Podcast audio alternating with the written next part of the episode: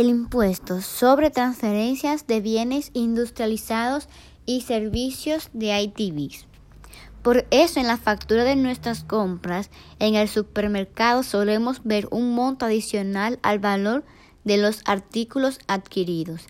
Al analizar una factura, usted podrá darse cuenta de que el valor final de muchos productos se le suma una cantidad incrementa su costo.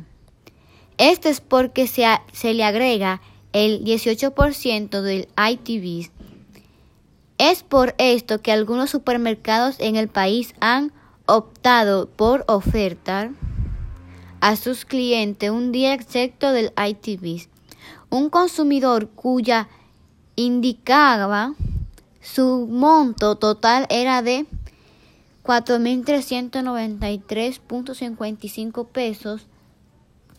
Con el descuento del ITV terminó pagando 4.092 pesos.